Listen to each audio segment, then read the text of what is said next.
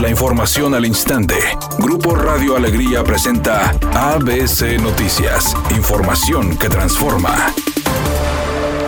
El gobernador de Nuevo León, Samuel García, exigió a la Fiscalía agotar todas las líneas de investigación para que la familia de Yolanda Martínez conozca la verdad del caso. Fue mediante una historia en sus redes sociales que el gobernador se pronunció sobre los hechos. A la Fiscalía exijo que lo más pronto posible agoten todas las líneas de investigación y usen todos los recursos a su alcance para que la familia de Yolanda y Nuevo León conozcan la verdad. Tienen todo el apoyo del gobierno del estado, así que no puede haber excusas. Se lee en la publicación del mandatario estatal.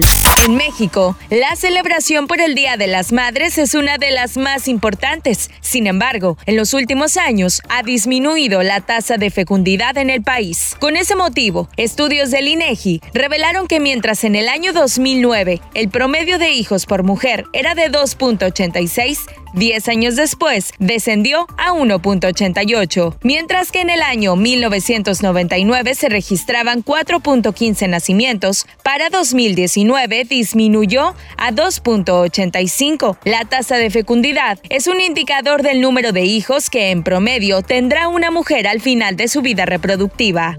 El subsecretario de Salud Hugo López Gatel informó que la pandemia del coronavirus ya tiene una mínima actividad en el país, 370 casos promedio diario, y la mayoría son enfermos leves que no han requerido hospitalización. Explicó que la ocupación en hospitales es de solamente 2% y hay lugares, dijo, donde no tienen ningún paciente COVID. Y en la mortalidad también tenemos un promedio de una defunción por día en la última semana y esperamos que en la mayoría de las entidades federativas continúe esta situación que ya se ha presentado desde las últimas dos o tres semanas, en donde no ocurre una sola muerte por COVID.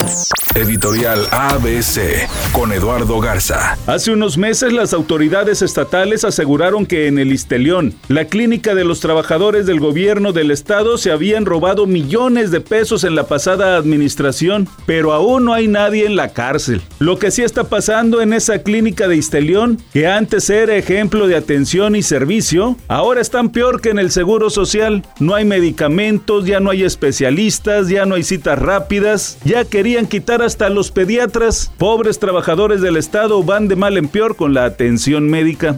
ABC Deportes informa básquetbol de la NBA. El día de ayer, en los resultados, el equipo de los Grizzlies pierden 101-98 con los guerreros de Golden State que se ponen en ventaja en la serie tres juegos por uno. Mientras que la gran sorpresa para muchos fue el triunfo de Boston 116-108 sobre el equipo de los Bucks de Milwaukee. Así que la serie se empata a dos juegos por bando. Se puso sabroso el básquetbol ya en los playoffs de la NBA.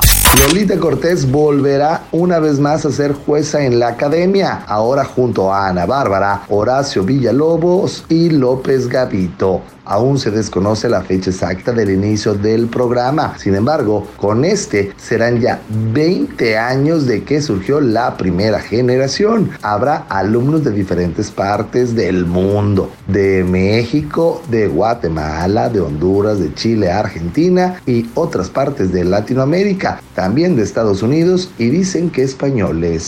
Se registran 31 grados en el área metropolitana y se mantiene un cielo parcialmente soleado con ambiente bochornoso. ABC Noticias, información que transforma.